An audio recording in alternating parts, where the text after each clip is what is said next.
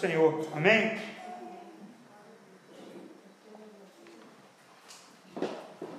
Segunda carta de Pedro, capítulo 2. Nós estamos na série de mensagens na, na segunda carta de Pedro, são três capítulos. Hoje é a segunda mensagem e o tema dessa mensagem é cuidado com os falsos mestres. É, cuidado com os falsos profetas, com os falsos ensinos. Vou ler aqui, eu vou pedir os irmãos para me acompanharem. No passado, surgiram falsos profetas no meio do povo, como também surgirão entre vocês falsos entre vocês falsos mestres. Estes introduzirão secretamente heresias destruidoras, chegando a negar o soberano que os resgatou e trazendo sobre si mesmos repentina destruição. Muitos seguirão os, cam os caminhos vergonhosos desses homens, e por causa deles será difamado o caminho da verdade.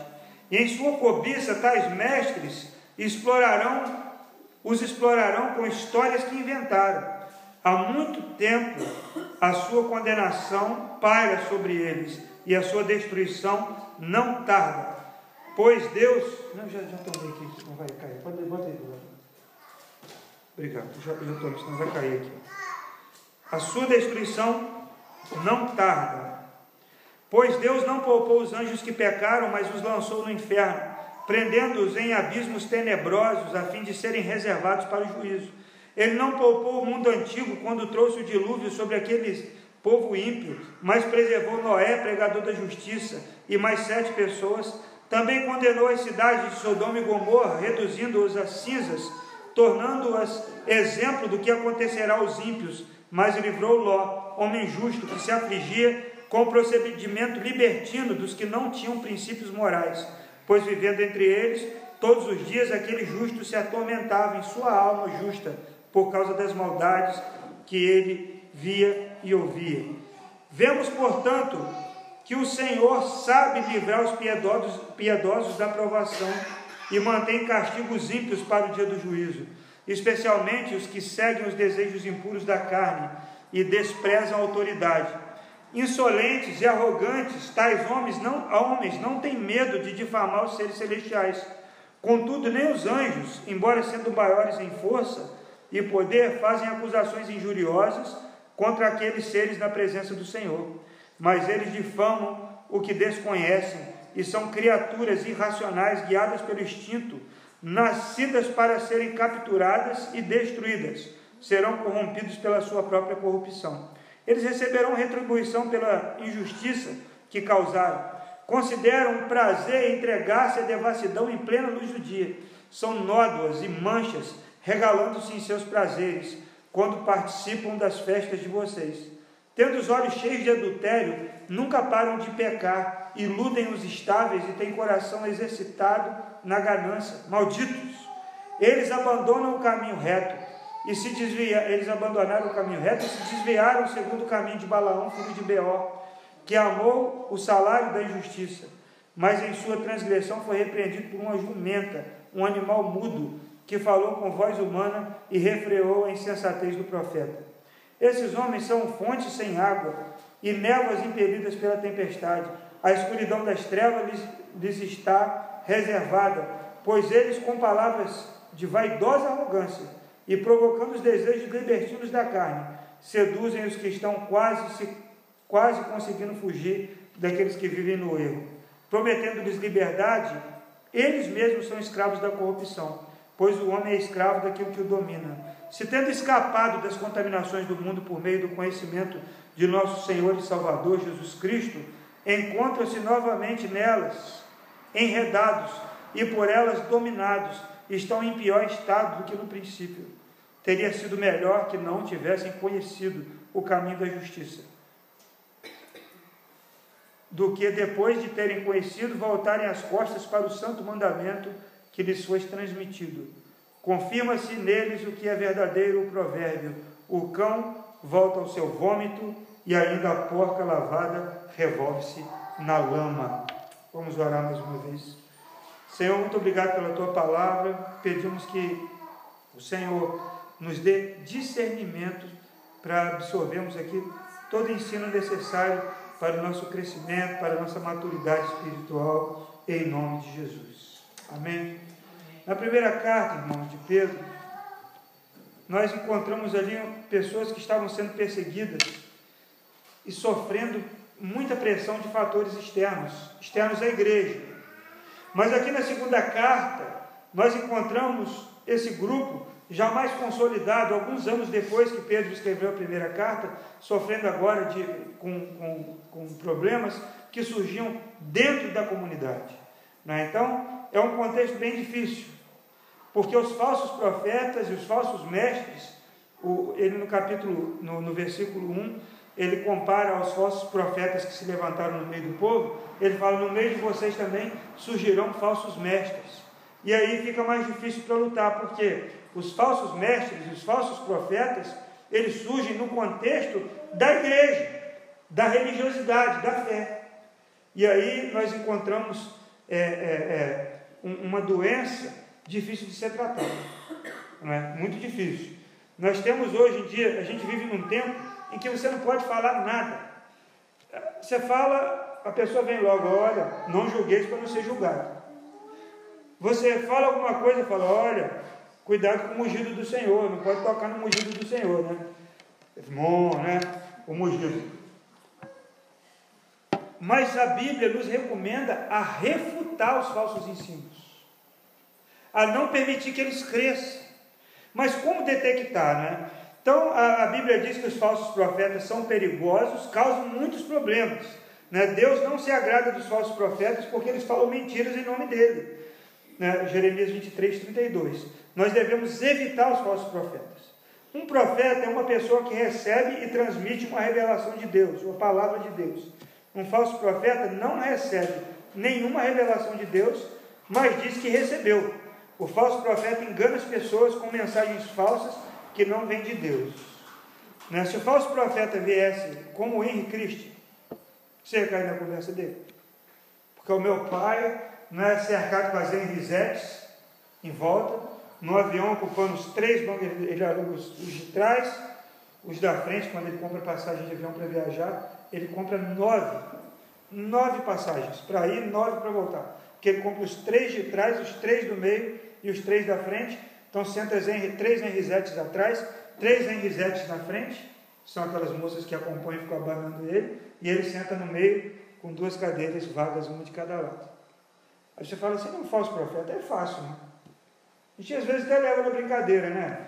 É um maluco, mas é um maluco que tem muito seguidor, né? Ele consegue muito seguidor, mas ele é um falso profeta. Você fala assim, ah, ele é falso, já dá para ver, né? Ele fala que a encarnação de Jesus, que o nome novo dele é o Inri, que estava lá na cruz, né? E aí você fala assim, isso é uma bobeira. Isso aí é uma conversa. Mas quando vem um, um falso profeta, de gravata, de terno, falando em nome de Deus, que tem um poder de persuasão, e você fala: olha como esse homem fala, olha como essa mulher fala, meu Deus! E aí você tem mais dificuldade para falar sobre isso. Então a gente vai, vai conhecer um pouco sobre esses falsos mestres, e talvez no final a gente consiga identificar e pedir a Deus ousadia para confrontar. Às vezes vem um, um falso profeta e te dá uma profecia que é uma maldição. Você fica com medo, mas a Bíblia fala, eu acho que em Jeremias, que toda palavra maldita lançada contra ti, tu ficarás quieto, tu a refutarás.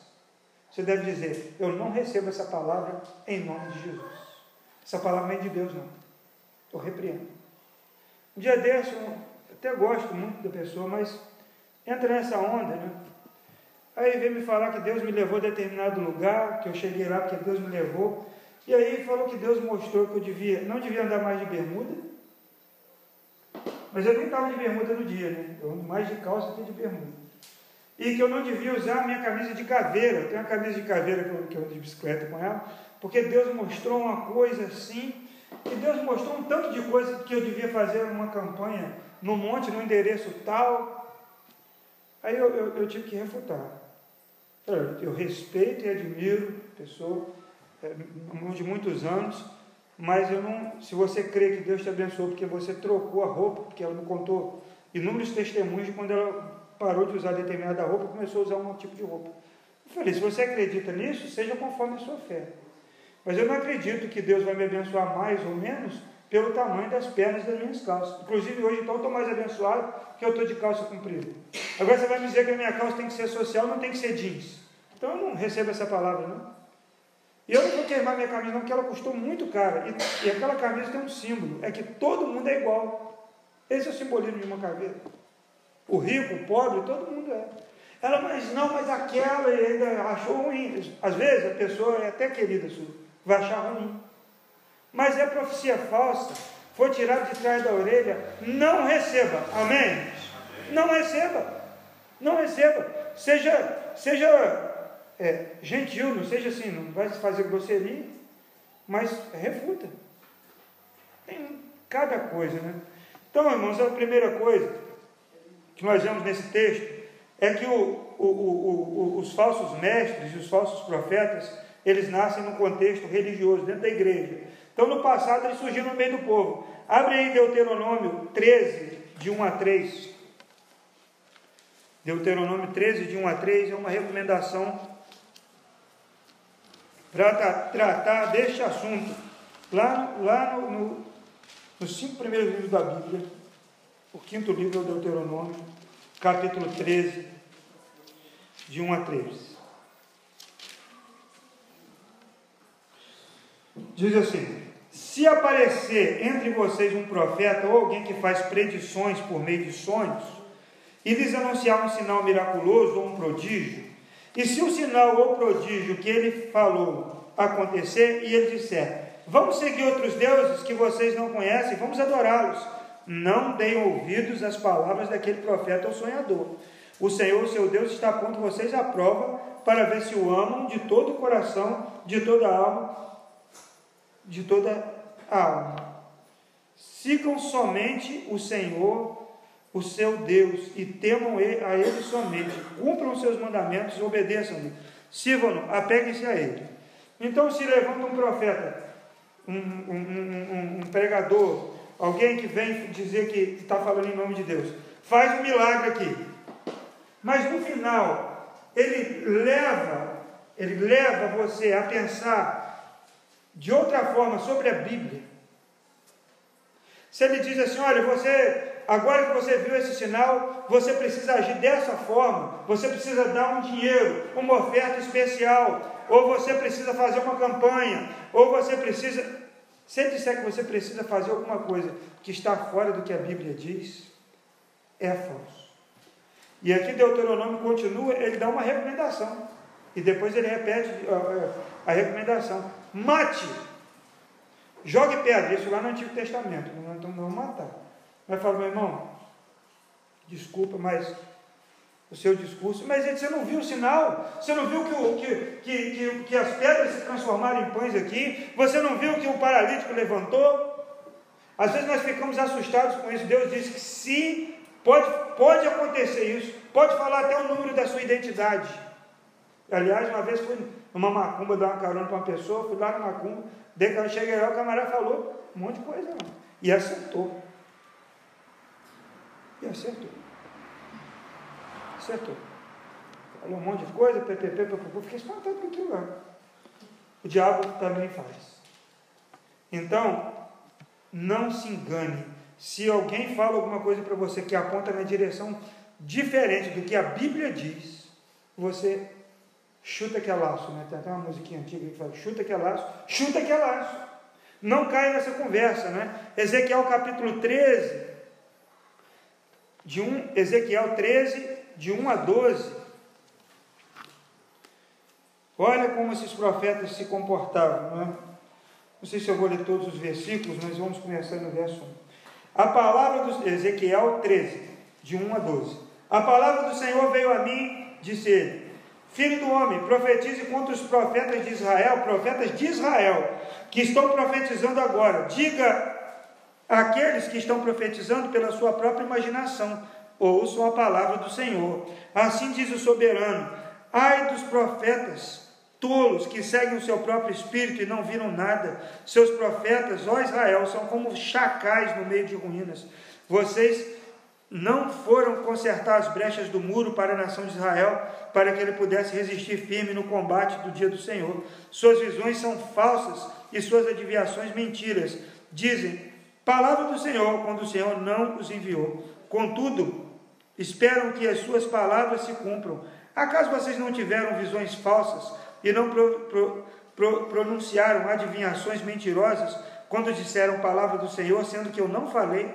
Portanto, assim diz o Senhor, por causa de suas palavras falsas, de suas visões mentirosas, estou contra vocês. Palavra do soberano Senhor. Minha mão será contra vocês, contra os profetas que têm visões falsas e profetas de adivinhações mentirosas.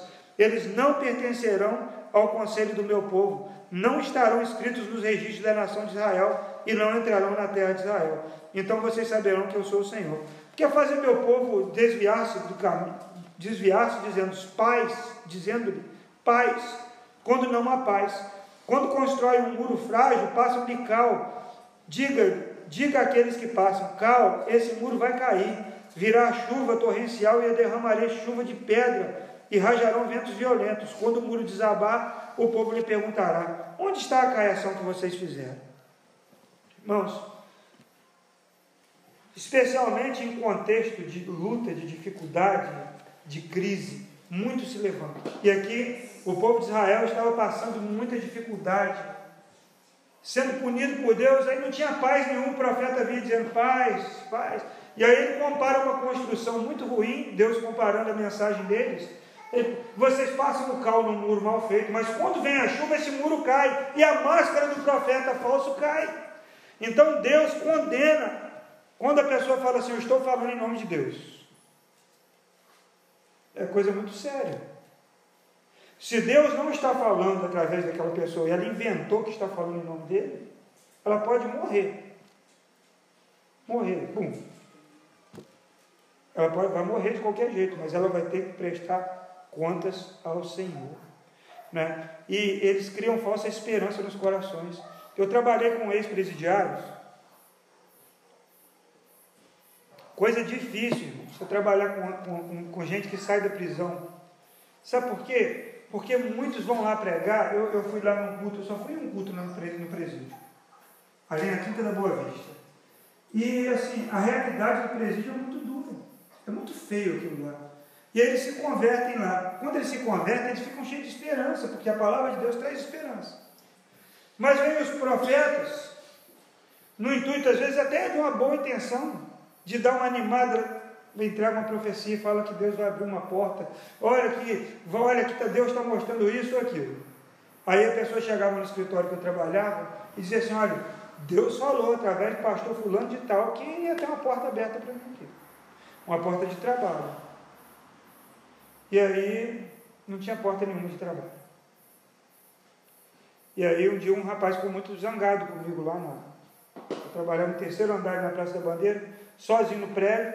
E o cara grandão veio e começou a ficar muito nervoso, porque ele saiu de lá com uma esperança, só com uma mochila nas costas, que Deus tinha falado com ele, através do fulano, Deus tinha falado através do fulano lá, que tinha dado uma palavra para ele, ele creu naquela palavra, que ele ia sair da prisão e ia trabalhar.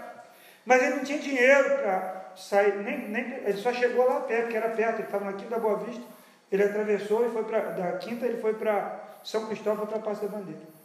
Eu falei assim, qual o nome? de quem falou isso com você. Tem um telefone dele? Ele falou, tem. Liga para ele, eu vou te dar o dinheiro, você vai para casa e para a igreja dele.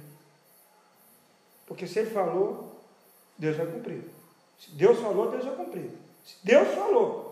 Não, mas Deus falou e Deus falou. Eu peguei o dinheiro emprestado com o moço que vendia salgadinho, que eu só tinha o, o cartão, dei o dinheiro, ele ligou, ele pegou o trem, ele foi lá para, sei lá, queimados, lá para casa, para a igreja do cara que tinha falado com ele. É muito perigoso as pessoas se aproveitarem de um momento de, de fragilidade do outro e dizer que Deus está falando alguma coisa. Às vezes dá uma palavra de ânimo é uma coisa, agora você diz, dizer que Deus falou é outra. Tem que ter temor, amém? Tem que ter temor. E aí, Jeremias 6, Jeremias capítulo 6, fala que os falsos profetas, eles não têm vergonha, né? não tem vergonha, Jeremias 6, verso de 13 a 15. Desde o menor até o maior, todos são gananciosos. Jeremias 6, de 13 a 15. Profetas e sacerdotes igualmente, todos praticam engano. Eles tratam da ferida do meu povo como se não fosse grave. Paz, paz, dizem quando não há paz alguma. Ficarão eles envergonhados de sua conduta detestável? Não, eles não sentem vergonha alguma, nem, nem mesmo ficam com a cara vermelha, né? sabem corar. Portanto, cairão entre os que caem, serão humilhados quando eu os castigar, declara o Senhor. Não, eles os falsos profetas não têm vergonha. Às vezes eles são pegos em uma cidade, numa situação. Olha, tinha um que era o, o assim, o Kodak, revelava tudo. O que, que aconteceu lá? Na minha cidade isso. Eu estava meio desviado ainda. Eu fui lá para me revelar também. Eu gostava, quem não gosta de uma revelação? A minha tia foi lá e me desafiou, minha tia vai lá porque ele vai falar tudo. Tia estava animada. Vai falar tudo. E ele, muito jovem, assim, muito bonito, bem penteado, terno, sempre alinhado.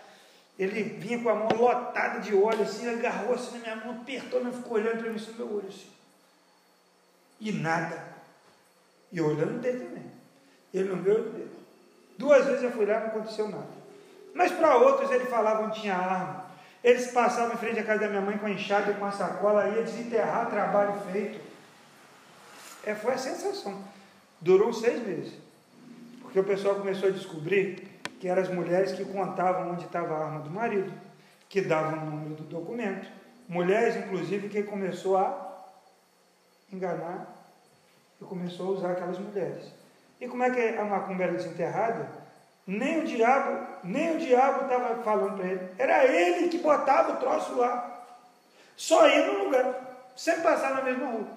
Aí ele teve que ir embora da cidade e carregou com ele uma adolescente e foi embora lá para a Baixada Fluminense. Fizeram uma igreja com as ofertas que levantaram, porque o povo ficava admirado. Como é que pode esse homem, esse homem? E, e aí a, a igreja enchendo, construíram um negócio muito grande na rua do meu tio, assim.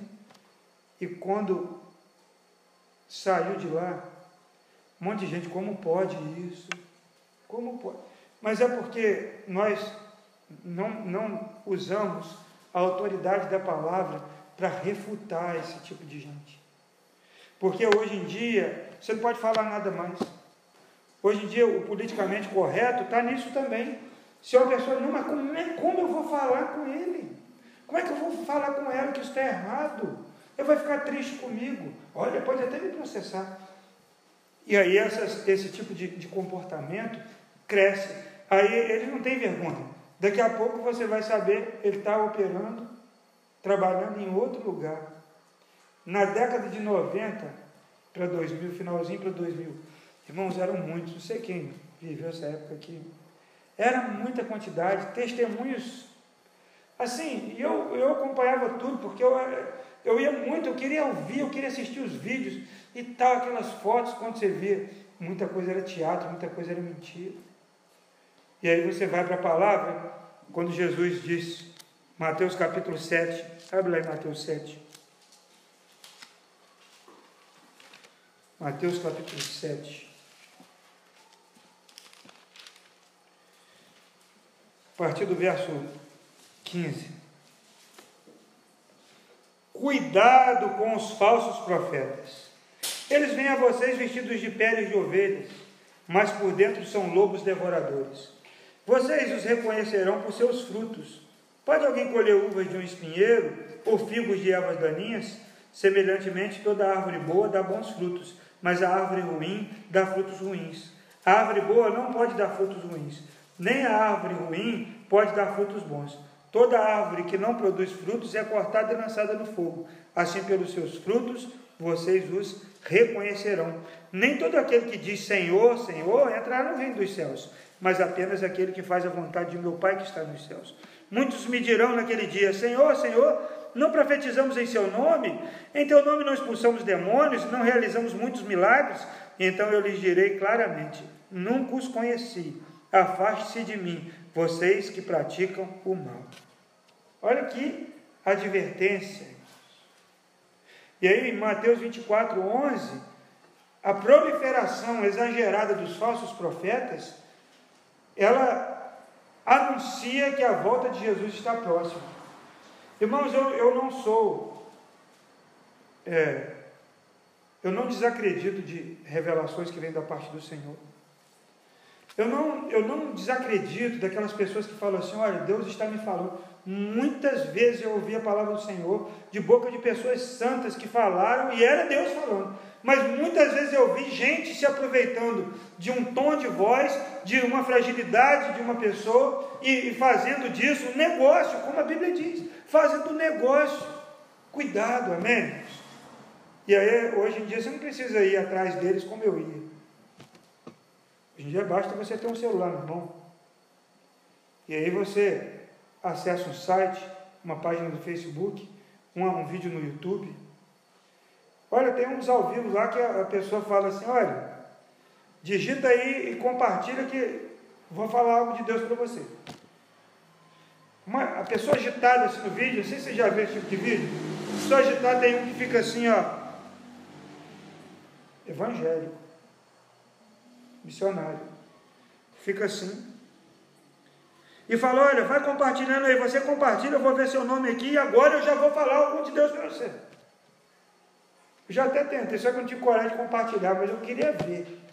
Eu botei lá, fala aí, profeta. Botei lá, escrevi, mas tem que compartilhar. O que que, por que, que tem que compartilhar?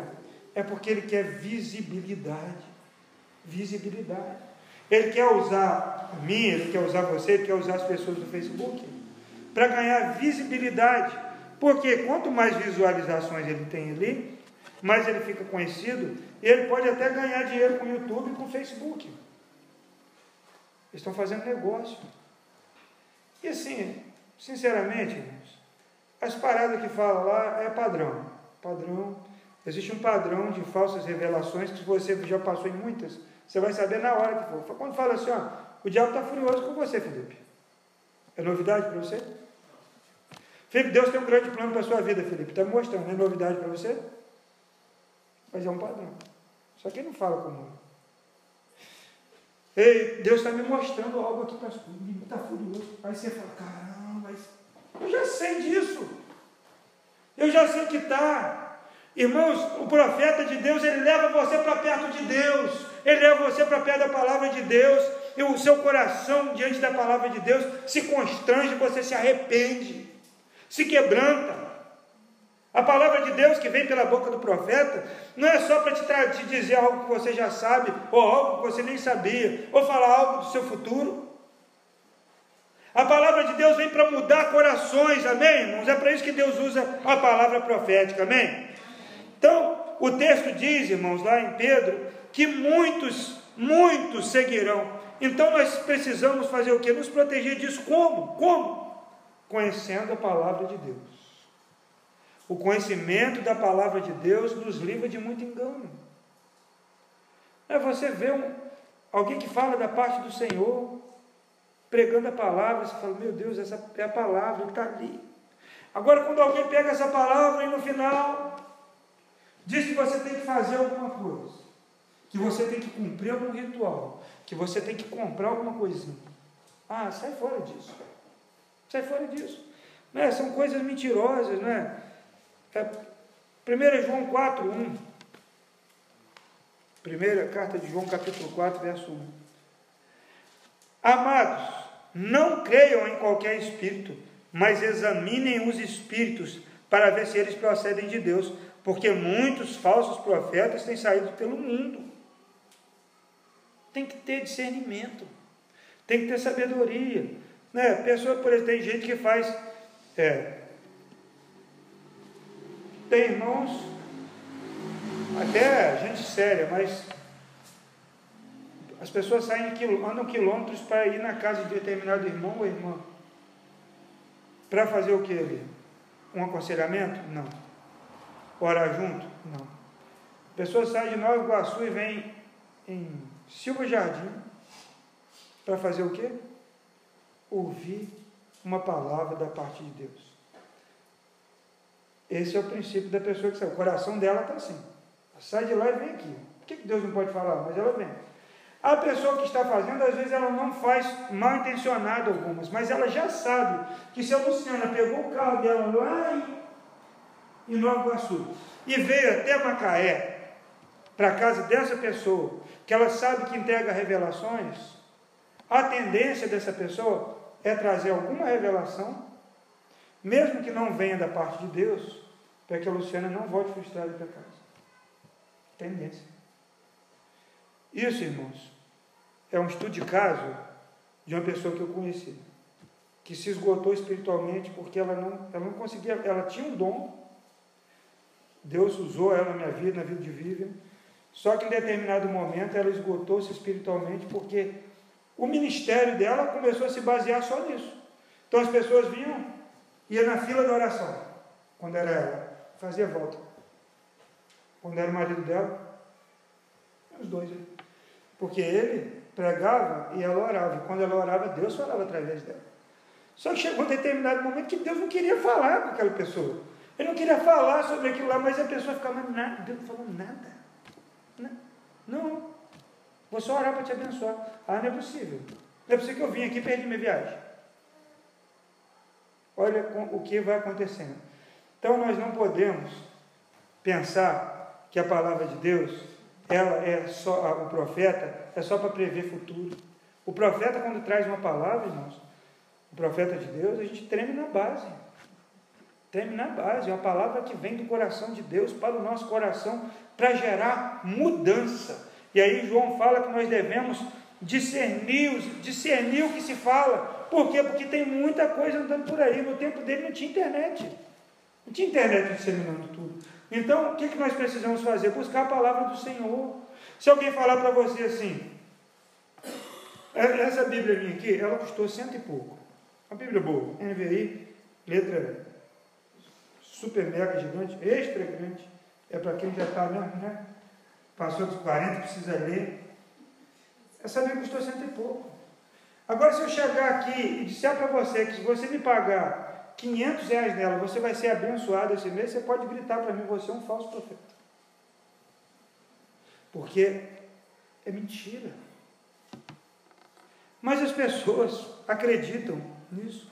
Que se você lhe der 500 com a Bíblia que eu paguei 100, você vai ser abençoado de uma porta de emprego, um carro novo vai chegar. Então, o, o, o crente em Jesus, ele tem que ter discernimento. Não, peraí.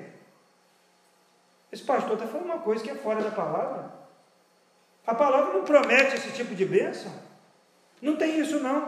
Então nós precisamos de ter discernimento, amém? Então a maioria, a maioria dos falsos mestres e falsos profetas, eles visam lucro financeiro. Né? Abra sua Bíblia em 1, 1 Timóteo 6, de 3 a 9. Eu sei que essa não é uma pregação das mais animadoras, né? Mas as vacinas, elas, elas são doídas, né? E a gente precisa, chega um momento que a gente precisa fazer isso. Né? E a gente está estudando esse livro de João, de Pedro, essa carta, e aí nós precisamos olhar isso com mais atenção.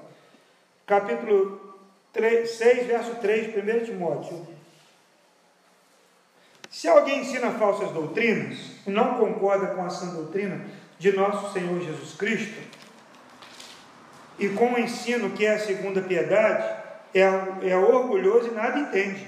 Esse tal mostra interesse doentio por controvérsias que resultam em inveja, brigas, difamações, suspeitas malignas e atritos constantes entre aqueles que têm a mente corrompida, que são privados da verdade, os quais pensam que a piedade é fonte de lucro. De fato, a piedade com contentamento é grande fonte de lucro, pois nada trouxemos para este mundo e, na, e dele nada podemos levar. Por isso, tendo que comer ou que vestir-nos, estejamos com isso satisfeitos. Os que querem ficar ricos caem em tentação, em armadilhas e em muitos desejos descontrolados e nocivos, que levam os homens a mergulharem na ruína e na destruição, pois o amor ao dinheiro é a raiz de todos os males. Algumas pessoas por cobiçarem o dinheiro, desviaram-se da fé e se atormentaram, atormentaram com muitos ferimentos. Então, irmãos, a base, muitas vezes, dos falsos mestres é o desejo pelo dinheiro e também pela visibilidade dentro de uma comunidade. Às vezes ele está numa igreja grande e às vezes uma igreja se divide e aquela pessoa sai levando com ele um grupo muito grande e daqui a pouco as pessoas veem que a Bíblia fala que é nuvem vazia, é névoa, é vento, não vai dar em nada.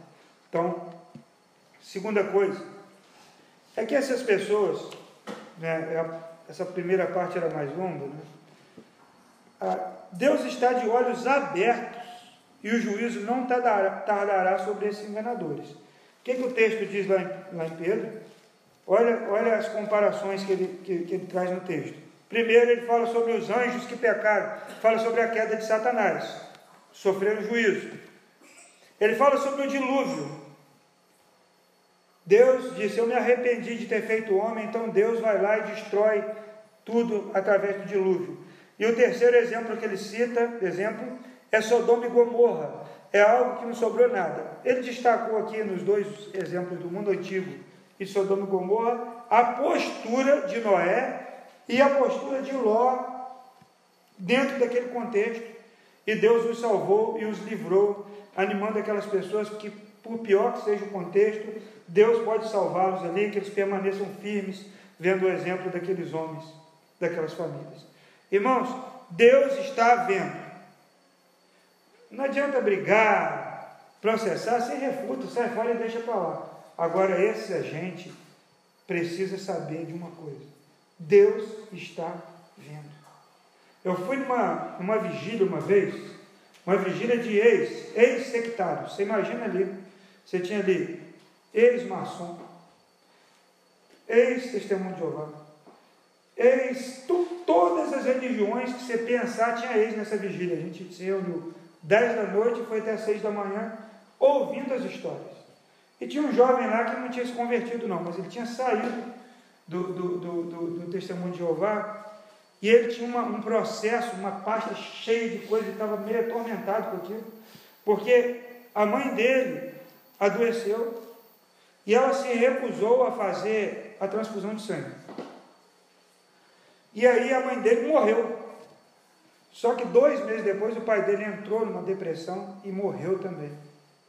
E aí ele entrou com um processo, já estava já nas últimas instâncias do processo contra a torre de vigia, que é essa, é, essa, esse grupo internacional que dá o nome aos testemunhos de Jeová, que é a torre de vigia. Olha que situação. Né? Agora dizem que pode até obrigar a fazer no Brasil. Não, não sei que a pessoa não queira mesmo, não sei o que, tem um monte de coisa. Mas, olha que, que coisa triste, uma pessoa morrer. E eu perguntei para uma pessoa, falei, mas se seu filho estiver morrendo, ele falou, mas não é essa religião que eu escolhi servir? Falou para mim, e ele nem está essas coisas lá de testemunho. Tá assim, não está assim um, um, fiel grandão, não. Então é, um, é meio afastado. Mas ele falou assim, mas não é essa a religião. Falei, você está falando para mim que deixaria o seu filho morrer e não faria transfusão de sangue? Ele falou, não faria transfusão de sangue. Deixaria meu filho morrer. Porque essa é a religião que a gente escolheu servir. E não é isso que Jeová quer? Foi não é isso que Jeová quer, não. Então, são coisas, irmãos, que Deus vai cobrar. Deus vai cobrar, não é possível. Não é possível você ver gente pegando uma casa da sua família. Às vezes é movido pela cobiça, mas às vezes é manipulado, pegando aquela casa, vendendo aquilo e depositando dinheiro num determinado altar para levar para determinado monte. Tudo foi gerado, claro que tinha a cobiça do seu coração, mas especialmente gerado pela retórica daqueles homens. E Deus não vai cobrar isso. Gente ficando milionária através da fé dos outros, através do engano. Do engano não ficaram sem juízo os anjos que pecaram, não ficaram sem passar pelo juízo o mundo antigo e não ficaram sem passar pelo juízo Sodoma e Gomorra. Então, que o juízo do Senhor seja sobre essas pessoas que enganam. Sabe, eu conheci uma pessoa que era totalmente capaz, mas ela foi entrando, entrando nessas coisas de, de, de símbolos Diz que na casa dela tinha todos os símbolos que você pode imaginar de determinada igreja, de todas as campanhas. Ela era advogada e enfermeira, formada. Ela não falava mais coisa com coisa, porque ela vivia de campanha em campanha. Não, porque agora eu estou na campanha do, do, do, do 750, porque eu sou um empresário. Olha, Deus falou comigo. E pegava o dinheiro da pensão da mãe dela e botava lá porque ela acreditava que aquele dinheiro ia multiplicar e ela ia ser uma empresária. Morreu louca. Esses homens não ficarão sem o juízo do Senhor. Muito triste, né, irmãos? É muito triste. Quando Pedro escreve essa carta para esses irmãos, talvez ele estejasse, estivesse falando, talvez ele estivesse falando de um tempo como o nosso, né? da multiplicação do engano. Como eles se comportam, como se comportam os falsos mestres? Aí de 10 a 14. Primeiro, eles abandonaram o caminho da, né, e se desviaram. Então ele usa o exemplo de Balaão. Aí você vai ver, vai ler a história de Balaão. Balaão não conseguiu amaldiçoar, mas, mas o coração de Balaão estava totalmente no dinheiro que o rei podia dar para ele. Então ele foi lá, pera aí, eu vou, eu não posso. Né, ele falou para o rei, eu não posso amaldiçoar o povo, mas peraí que eu vou lá ver o que, que pode fazer. Às vezes a pessoa não faz, mas o coração dela já fez, né?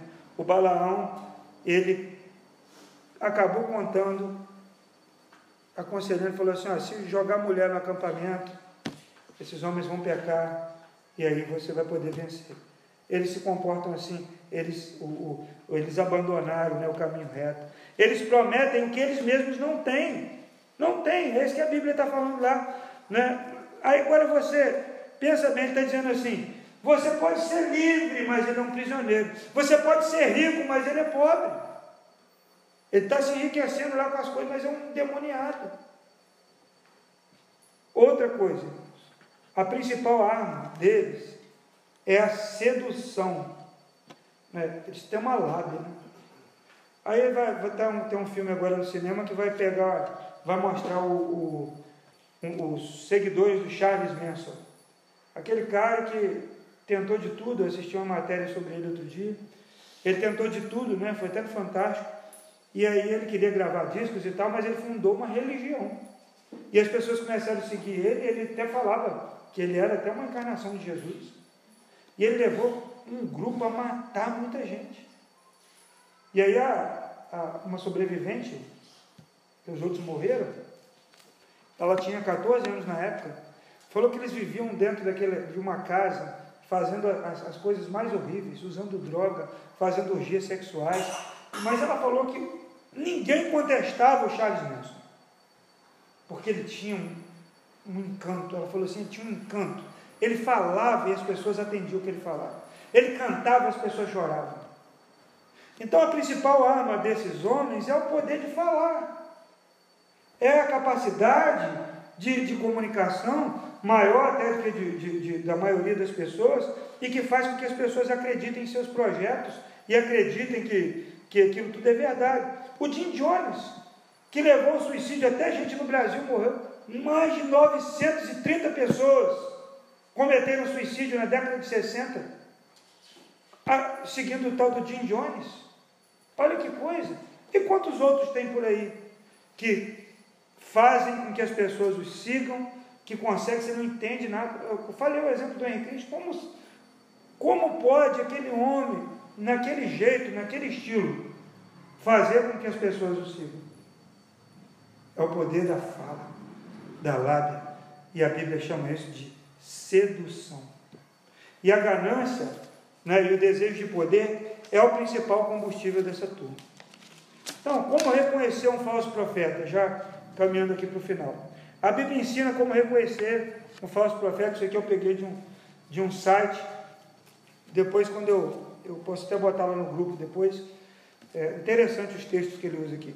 A Bíblia nos ensina como reconhecer um falso profeta. Não devemos desprezar todas as profecias, mas devemos analisar com cuidado antes de aceitar como revelação de Deus. Abre a sua Bíblia em 1 Tessalonicenses 5, Tessalonicenses 5,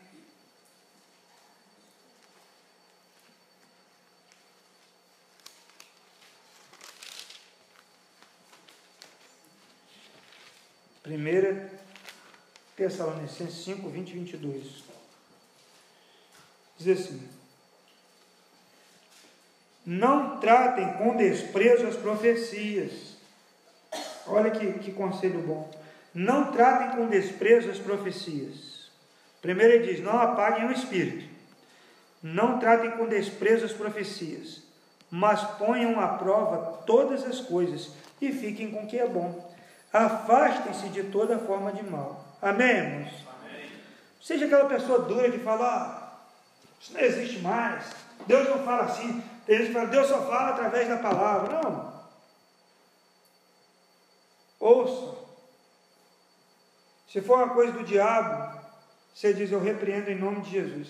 Se for uma bobeira, tipo assim, uma coisa que a pessoa tinha nada para falar, falou, você fala, meu irmão, você não é de Deus, não, Deus te abençoe, vai, pensa no que você está falando primeiro. Agora, se for uma coisa de Deus, você fala assim, amém, Senhor, eu vou orar, eu vou. Agora, quando é de Deus, a gente sabe, amém? Quando é de Deus, a gente sabe. Né? Então, a primeira característica dos falsos profetas para você reconhecer: profecias que não se cumprem, amém? Só falou que você vai ganhar um carro na data até mês que vem. Chegou mês que vem. Não cumpriu. Não ganhou o carro. A Bíblia fala em Deuteronômio 18, 21 e 22. Falso. Você nem para aquele quadro lá do Fantástico, não é fake news. Não funcionou. E aí, você tem aí, por exemplo, dentro do Adventismo do sétimo dia, Jesus voltou, ia voltar Três vezes já. já. A última vez eles desistiram foi em 1944. Jesus iria voltar. Não cumpriu. Quem disse isso? Ellen White. Quem é Ellen White? A principal profetisa e escritora dos, dos escritos do Adventismo sétimo dia. Como eles chamam Ellen White? Voz, não.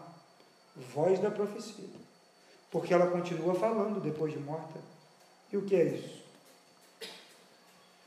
As pessoas têm livro da Ellen White e acham maravilhosos. Cuidado. Ela falou três vezes que Jesus, duas vezes foi ela, uma vez foram os, os Smith, que são os fundadores do Testemunho de Jeová, e aí o Adventismo é filho do Testemunho de Jeová. Então, por isso tem alguma coisa parecida, porque os Smith é, fizeram uma promessa lá, não aconteceu, por que, que Jesus não voltou? Aí eles botam a culpa em quem? Em você. Se a profecia não. Você fala assim, mas o profeta, a profecia que você falou comigo não cumpriu. Ele falou, mas você teve fé? Ele joga a culpa em alguma coisa, em você. Aí ele, sabe por que, Jesus não voltou na data que o Smith lá falou, que a Ellen White marcou? Porque eles não guardavam a lei. E eles precisavam guardar a lei, precisavam comer direito, eles precisavam cumprir os dez mandamentos. Então, os Smith não aceitaram. E aí nasceu os Adventistas do sétimo dia, que guardam toda a lei, agora a profecia vai se cumprir. Jesus voltou, irmãos? Não voltou. E eles continuam comendo, comem bem, mas não tem nada a ver.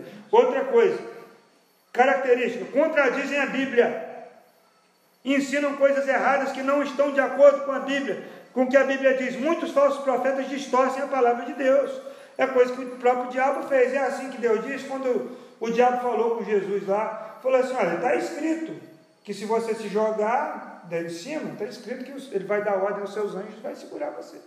Ele, ele citou a Bíblia, irmãos? Citou a Bíblia. Quando Eva falou para ele, para o diabo lá na tentação, falou assim: a gente não pode nem, nem comer, nem olhar e nem tocar. Eva falou o que Deus tinha falado? Falou, só que ela aumentou. Deus falou que só não podia comer. Olhar e tocar podia. Só não podia comer. Mas a própria Eva distorceu a palavra. Aí o diabo não é bobo, pegou a bola. Não morre não. Vai morrer, vocês vão ser como Deus. E distorceu a palavra de Deus. Então, nós não podemos, se contradiz a palavra de Deus, está fora. Causam problemas. Quais problemas? Provocam divisões, controvérsias e contendas entre os irmãos da igreja. Lá em 1 Timóteo nós vimos isso aí. Causa divisão na igreja é do diabo, não é de Deus, é falso profeta. São manipuladores. Os falsos profetas procuram satisfazer os desejos egoístas, como ter poder, dinheiro ou influência. Usam engano, chantagem emocional, medo e bajulação para conseguirem o que querem. Abre a sua Bíblia em Romanos 16, versos 17 e 18. Romanos 16, 17 e 18.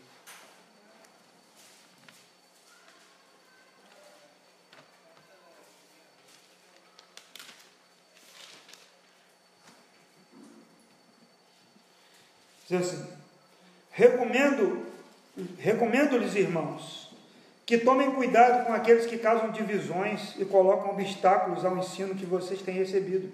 Afastem-se deles, pois essas pessoas não estão servindo a Cristo, nosso Senhor, mas a seus próprios apetites. Mediante palavras suaves e bajulação, enganam o coração dos ingênuos.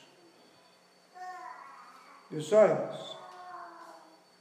Às vezes a pessoa está lá, está bajulando, está enganando, e aí quando sai, sai um grupo, sai que tem, vamos ter discernimento, não é? Muito cuidado, né? Outra coisa, não ouvem a verdade. Quando confrontados com a verdade, não se arrependem nem aceitam nenhuma nenhuma dúvida. Muitos falsos profetas saem das igrejas para criar movimentos novos, porque não aguentam ouvir a verdade. Abra sua Bíblia em 2 Timóteo 4, 3 e 4. A maioria de ministérios assim, eles são chamados de itinerantes. Eles rodam, procuram oportunidade e aí acabam trazendo é, uma. Por quê? Porque eles permanecem em determinado endereço e aí alguém, um pastor, uma liderança vai confrontar. Aí fala assim, olha, irmão, você não pode falar dessa forma. Olha, irmão, isso aí que você está fazendo está provocando algo muito ruim na igreja. Olha, irmão, esse comportamento, o que, que ele faz? Ele então sai, leva com ele, às vezes, um grupo de pessoas, ele sai, monta um, um projeto, ou ele chama de ministério fulano de tal, e ele fala, não, eu, Deus me falou que eu vou agora trabalhar como itinerante.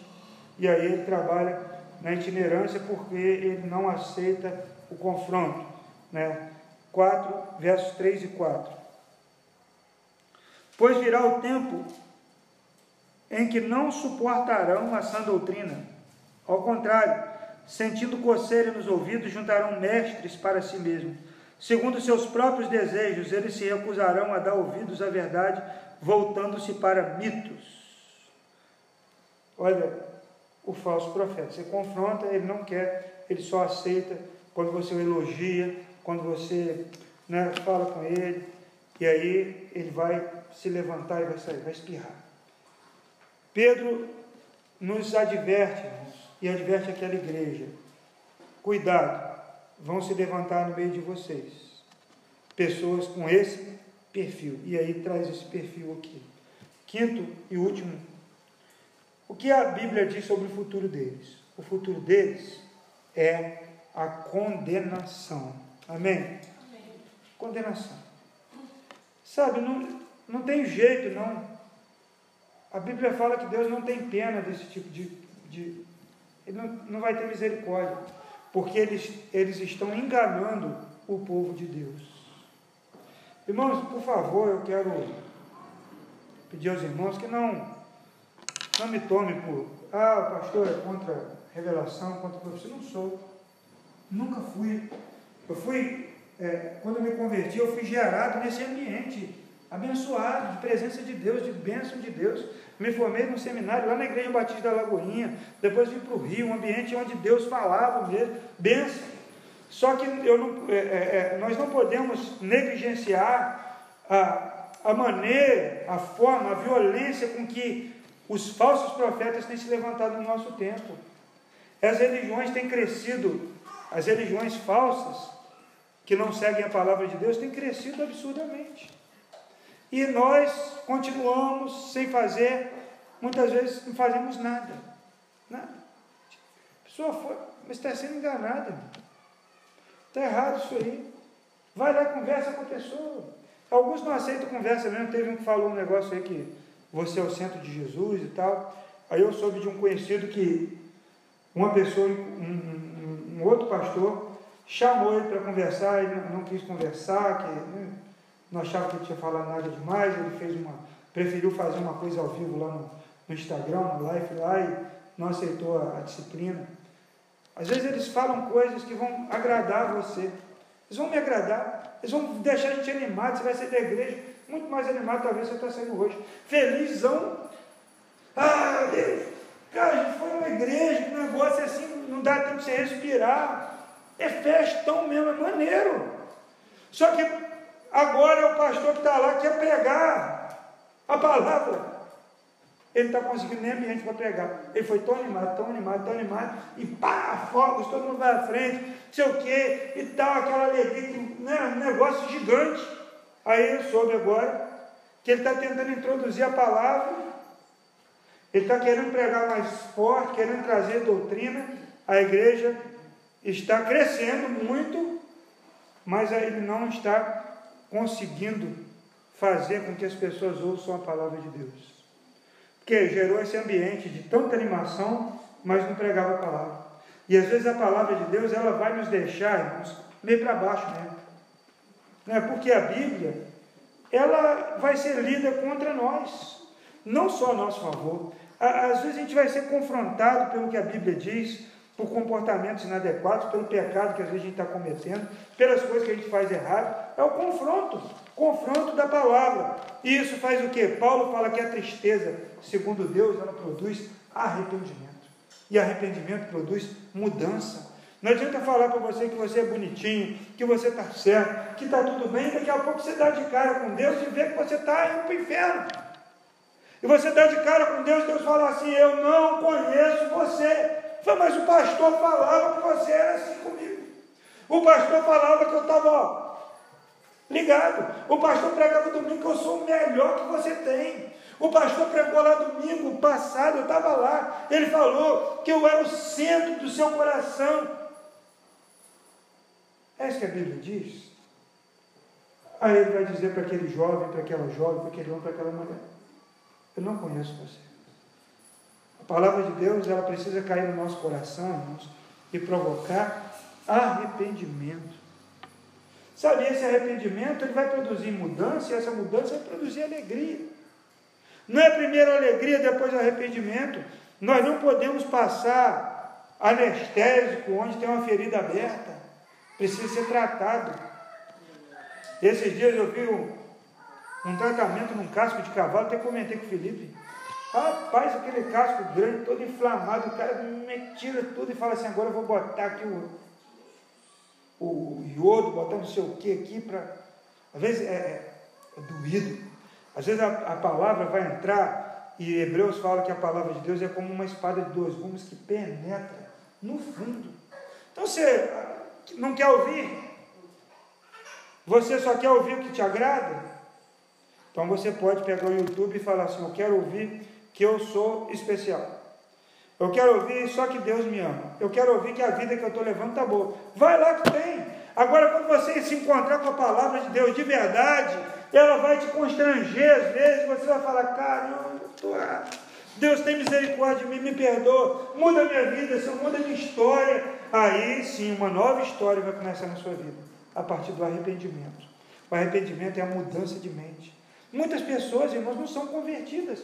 Não é que elas não, são, não, vão, não vão, vão perder a salvação. Não vai perder a salvação, não. É que nunca foi, porque nunca a palavra tocou no coração. Ela se acostumou com o negócio, com, com ritmo religioso. Sabe que vinha aqui é bom, faz amizade, esse tão bonitinha. Mas o coração dela nunca foi tocado pela palavra. E uma flecha que bate no peito, que nem uma espada que penetra, assim, o sangue sairá pela boca. Essa é a palavra de Deus. Aí você fala, ah, eu, eu preciso de Deus. Porque se eu não me entregar a Jesus, eu vou morrer, vou para o inferno. Isso é palavra de Deus. Ela mostra o inferno de boca aberta de esperança. Você fala, para livrar disso aí. Eu preciso de Deus. Eu preciso de Jesus. Eu preciso da presença dele. Como nós vamos nos livrar dos, dos falsos mestres? Como? Como? Sabe, busca na palavra de Deus. Tenha firmeza no falar. Não fique assim, ah, será que ele não vai na palavra, vai orar. Conversa com o irmão. Não vai atrás daquele que vai falar só o que você quer ouvir, mas vai atrás de alguém que vai dizer o que você precisa ouvir. Às vezes nós queremos os que vão nos agradar. Mas nós precisamos daqueles que vão falar para nós, olha, está errado isso. Não dá para continuar dessa forma. Vamos caminhar juntos. E aí, meu irmão, minha irmã, tudo vai ser diferente. Amém? Convido você a ler esse capítulo 2, casa com calma. Semana que vem a gente vai encerrar. Vamos falar sobre a volta de Jesus, sobre o juízo que virá para toda a humanidade, sobre a volta de Jesus. Venha, convide alguém, leia, leia o capítulo 2, leia o capítulo 3. Uma forma, eu tenho, é, eu escolhi preparar sermões nos livros, nessas cartas menores, para que a igreja possa ler o texto todo, né? Pelo menos aqui a gente lê a carta inteira, faço questão de ler tudo e tento comentar de trecho em trecho, versículos importantes. Né? O áudio dessa mensagem, é, é depois eu compartilho no, no, no Spotify, você pode ouvir. Mas leia a palavra de Deus, amém? Leia a palavra de Deus, não dê ouvidos às fábulas, às histórias. Ficam criando, sabe o que, que eu posso fazer? Está lá no texto de Pedro, que eles ficam é, engenhando, criando. Qual a história que eu posso contar? E aí esse, esse pessoal cria cada história. Eu vi um que tinha criado que a mão dele tinha sido colocada dentro da barriga, tinha até, sabe, que foi, explodiu um negócio na marinha, que ele era oficial. Era nada. Era um filme que estava na cabeça dele. Eu não sei como é que. É, é tanta criatividade, mas aquilo dava um negócio, né? Dava um negócio, porque você caramba, a mão dele é assim, tipo do pinguim assim, porque a mão dele foi muito queimada e ele ficou não sei quantos meses com a mão dentro da própria barriga. Aí eu ficava imaginando, né? Minha cabeça, pá, ele tinha foto de uniforme. Era um canto. Ele tinha bigode de oficial. Mas não era nada. Nem a esposa dele era esposa. Eles vão ficar inventando história para te enganar. Leia a Bíblia. Amém? Leia a Bíblia. Se alguém falar algo com você que você considera sério, sabe o que você faz? Ora, Senhor, isso vem do Senhor para a minha vida. Não diga amém, não. Isso foi uma coisa absurda, do diabo você refuta na mesma hora. Toda palavra maldita lançada contra você, tu a refutarás. E assim nós vamos eliminando, pelo menos ao redor de nós, os falsos profetas. Amém? Eu estou fora de falsos profetas. Eu quero quem fale da palavra de Deus. Eu quero quem fale da parte de Deus. Amém? Fique de pé. Vamos adorar o Senhor. E orar para a gente terminar.